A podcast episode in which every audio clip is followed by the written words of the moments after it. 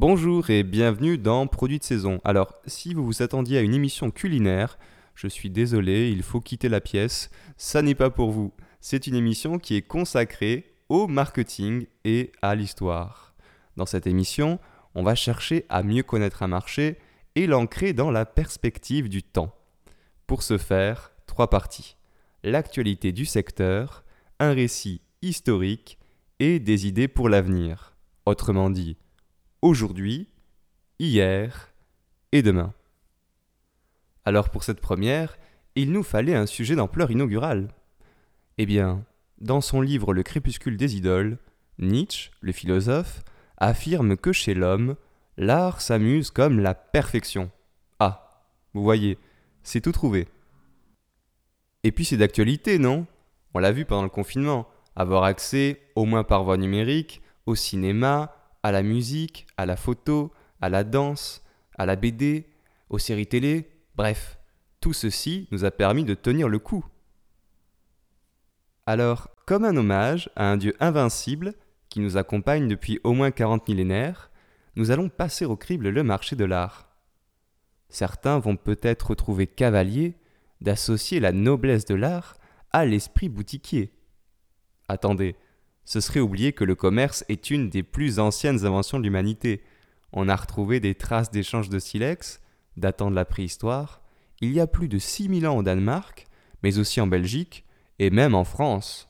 Et pour ce qui est des premières traces d'un commerce de l'art, il faut tout de même remonter au IVe siècle avant notre ère. Suite à cet exposé, nous aborderons le récit. Et là, déférence obligée, puisque nous parlerons de la Vénus de Milo vous savez, le célèbre chef-d'œuvre de l'art antique qui représente la déesse Aphrodite, excusez du peu. Enfin, nous passerons par l'avenir, boule de cristal et études prospectives nous aideront à défricher le demain de l'art et nous risquer à quelques configurations. Voilà. Si cela vous convient, eh bien, commençons.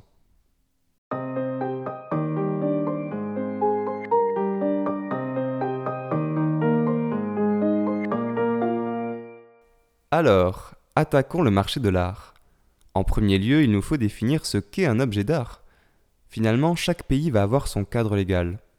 Par exemple, en France, on va trouver les tableaux, peintures et dessins s'ils sont faits entièrement à la main, les gravures et estampes originales, les statues et sculptures originales faites main, les céramiques et les émaux sur cuivre s'ils sont signés par l'artiste, les tirages photos jusqu'à 30 exemplaires, les installations et œuvres numériques jusqu'à 12 exemplaires, les tapis et tapisseries s'ils sont exécutés selon un croquis et contrôlés par l'artiste, également d'autres objets comme les livres, les véhicules ou le mobilier, finalement toujours avec un principe de singularité et de rareté. Ce point étant fait, on peut passer à la segmentation du marché. Retenons deux principaux critères, la date et l'origine géographique. Pour la date, on a classiquement Antiquité, art médiéval, art classique, art moderne et art contemporain. Pour l'origine géographique, on peut citer l'art occidental, les arts primitifs ou premiers, comme certains arts d'Afrique ou d'Amérique précolombienne, l'art asiatique ou encore l'art islamique. On peut maintenant rentrer dans la partie chiffrée. Le marché de l'art, vous vous en doutez, c'est un gros gâteau. On va parler en euros, et on va parler des chiffres de 2019, car vous vous en doutez, les chiffres de 2020 ne sont pas très représentatifs. 50 milliards d'euros de chiffre d'affaires, 24 milliards répartis entre les 14 000 salles de vente autour du monde.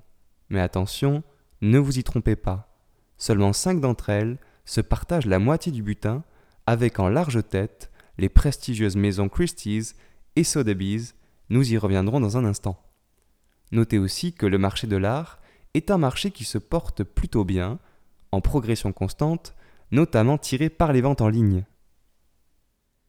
Et les gains, c'est-à-dire les produits sur les ventes. Attrapons la map monde et voyons les nations qui s'en tirent le mieux. Les États-Unis sont numéro 1 mondiaux, 35% de la valeur. La Chine arrive seconde, 31%. Nos voisins britanniques les suivent d'un petit peu loin, 17%. Et la France, nous sommes quatrième, 6%, mais on enregistre la plus nette progression de l'année. C'est à souligner. On l'évoquait tout à l'heure, deux grandes maisons dominent le marché de la tête et des épaules, l'anglaise Christie's et l'américaine Sotheby's. Elles se partagent à part quasi égale plus de 6 milliards d'euros de produits de vente. Incontournables, elles sont à l'origine l'une et l'autre des 10 plus grosses adjudications de l'année, aucune en deçà de 40 millions d'euros. Alors justement, les prix du marché. Vous savez, on entend souvent parler de ces sommes folles qui font paraître le marché inaccessible pour tout un chacun. En fait, la réalité est plus mitigée. Par exemple, un tableau de Vuki a pu se vendre 12 millions d'euros, mais une de ses estampes se paie environ 4000 euros. Quant à Picasso, les 290 millions générés par la vente de ses œuvres se répartissent sur 3500 lots et suivent une large gamme de prix. Nous voilà à présent mieux renseignés sur les chiffres d'un marché qui a considérablement grossi depuis une vingtaine d'années. Sa masse a été multipliée par 4,5 entre 1997 et 2017.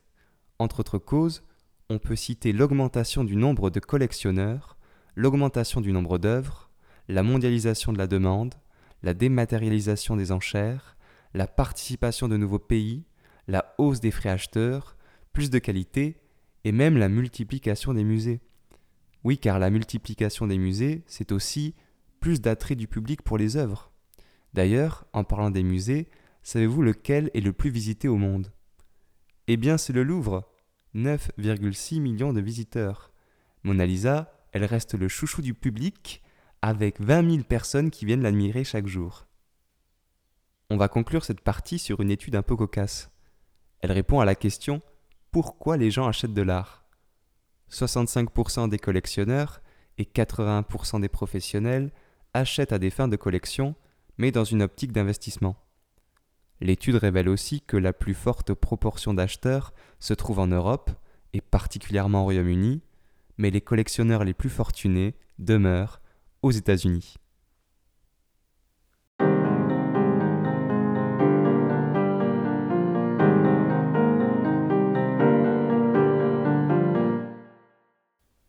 Ah, la Vénus de Milo. Quelle beauté, quelle grâce. Un chef-d'œuvre, né de père inconnu et découvert sur l'île de Milos en 1820. Dépossédé de ses bras, de son diadème, de ses boucles d'oreilles, de son bracelet de bras et même de son pied gauche. Le regard suprême et lointain, telle une princesse aux pieds nus, une princesse. Que dis-je? Une déesse, oui, car la Vénus n'est autre que la représentation d'Aphrodite, vous le savez, déesse de l'amour dans la mythologie grecque, qui tient notamment un grand rôle dans les récits homériques.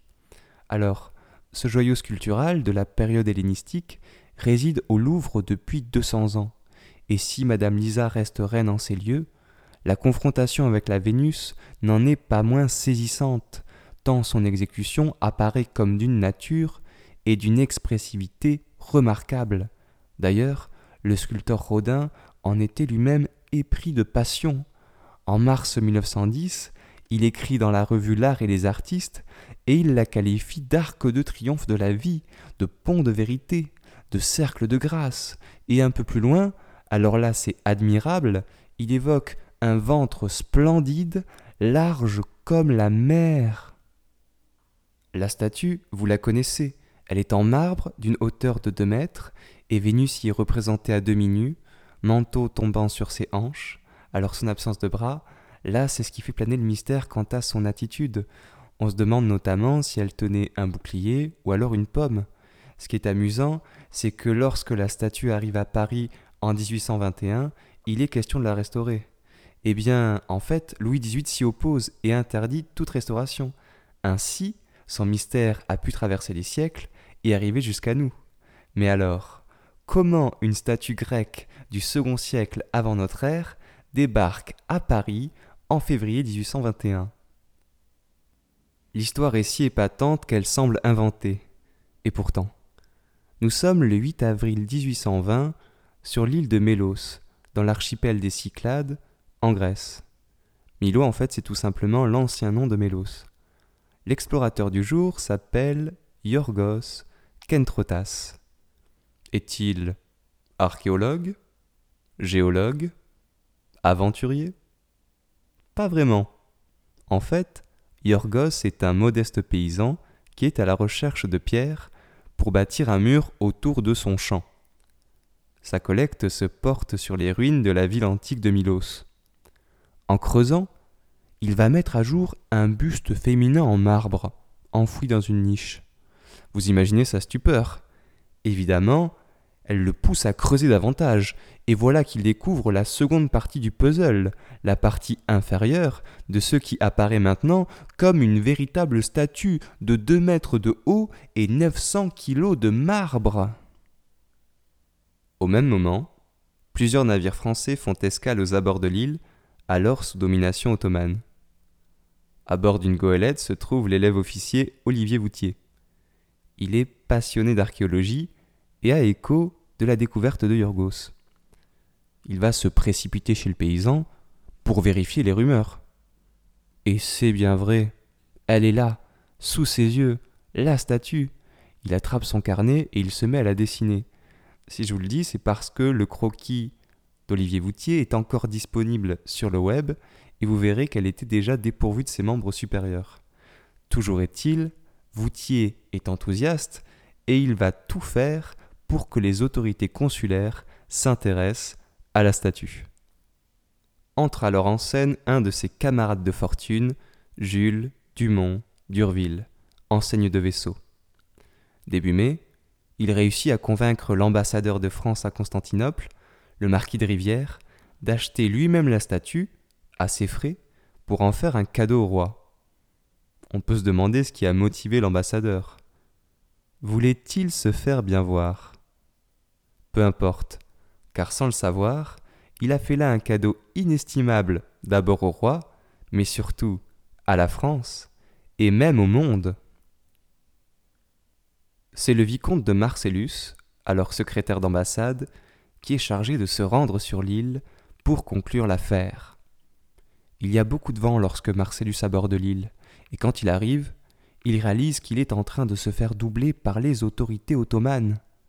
La statue est en train d'être chargée sur un bateau, et autant vous dire, ça n'est pas le sien. Marcellus conserve alors toute sa détermination. Vous savez, c'est là qu'on voit les personnalités de caractère. Il s'en va négocier avec les autorités de l'île. Allez savoir ce qui s'est dit ce jour-là sur ce rocher de la mer Égée. Quelles promesses de la France, quels arguments. Toujours est-il Marcellus arrache la statue des mains des Turcs sans faire parler la poudre. Est-ce Patrick Jane? Obi-Wan Kenobi?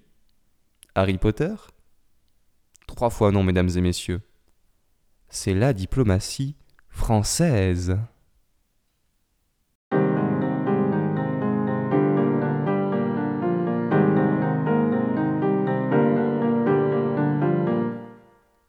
Il est maintenant l'heure de parler de l'avenir de l'art. Serait-il au digital? Eh bien, il est tout à fait admis de le penser. L'année 2020 y a été propice. Vous le savez, annulation des grandes foires, fermeture des galeries, des musées, tout cela avantage le commerce à distance. Et puis, cela s'inscrit dans une tendance générale qui concerne bon nombre de marchés. Enfin, pour l'art, c'est un petit peu plus profond. En fait, les ventes en ligne ont déjà triplé depuis 2013 et devraient encore doubler d'ici 2024, 7,8 milliards d'euros selon une récente étude. Mais alors, qu'est-ce que cela va apporter? Eh bien peut-être une partielle démocratisation du marché, avec un accès facilité à un nouveau public et à des artistes marginaux, qui n'ont pas la carte, comme disait Jean-Pierre Mariel. Bon, rassurez-vous, la vente physique a encore de beaux jours devant elle. C'est du moins ce qu'escomptent les grands acteurs du marché. En fait, le digital est plutôt perçu comme un nouveau canal, complémentaire. En ligne, on va avoir accès à des fiches techniques plus fournies et surtout à une autre expérience client permise par des outils novateurs. Par exemple, certaines galeries proposent une visite en trois dimensions de leur espace d'exposition, des vidéos, et même des photographies d'œuvres en très haute définition, évidemment. Ce qui est intéressant quand on interroge l'avenir de l'art, c'est de constater que ces deux mots, avenir et art, abordent la question de l'imaginaire. Comme le sculpteur creuse des formes dans la matière brute et épaisse, chacun à son échelle est libre de configurer le futur. Au fond, la question n'est pas de savoir quel sera, en tant que tel, l'art de demain, mais plutôt quel art nous souhaitons, tout un chacun, et en décider en conscience. Le monde de demain est souvent décrit comme traversé par des enjeux impérieux. Changement climatique, démographie, politique internationale et tout à l'avenant. Face à cela, l'art sera-t-il plus militant? En tout cas, on a des prémices autour des questions d'écologie, d'intégration et de diversité culturelle, ou encore du big data. Et demain Allez savoir. On peut peut-être prendre le pari qu'en même temps de se mondialiser, l'art va apporter des réponses à des problématiques locales. Deux échelles donc. D'un côté, de plus en plus de pays participent au marché mondial, et si l'Asie est la région dont la part progresse le plus, les modes et objets de consommation y sont-ils si différents qu'en Occident? Libre à vous d'en juger. Par ailleurs, on voit émerger des initiatives locales pour inscrire l'art au cœur des territoires. L'objectif ici, c'est de le rendre plus accessible, plus interactif aussi, et disons-le, plus vivant, plus concret. Et la peinture? Aujourd'hui, c'est elle qui tire le marché. Elle fait le jeu des grandes maisons d'enchères.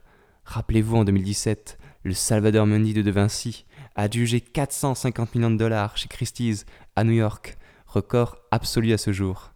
L'avenir va-t-il rebattre les cartes? Alors, à la vue des chiffres, la peinture moderne a tellement d'avance en termes d'envolée des prix qu'elle semble indétrônable avant un bon moment, même si des artistes contemporains atteignent des cotes vertigineuses. On peut citer Basquiat et Kunz en fer de lance. Finalement, configurer l'avenir de l'art est un exercice coton. On peut supposer qu'il aura à répondre de chacune de nos aventures à venir. Si l'on va dans l'espace, nous aurons un art spatial. Si nous nous augmentons par la technologie, nous aurons un art transhumaniste. Si nous renonçons au consumérisme, nous aurons un art sobre. Et ainsi de suite. En mai 1923, pour The Pablo Picasso confiait à Marius Desayas Il n'y a en art ni passé ni futur. L'art qui n'est pas dans le présent ne sera jamais. On a là un tremplin pour nous interroger sur la fonction de l'art. Est-il le miroir de notre société ou doit-on lui préférer l'art pour l'art, comme théorisait Théophile Gautier? Vous connaissez la formule d'Oscar Wilde. La vie imite l'art bien plus que l'art n'imite la vie. On connaît moins la réplique de Woody Allen, pourtant bien savoureuse. La vie n'imite pas l'art. Elle imite la mauvaise télévision.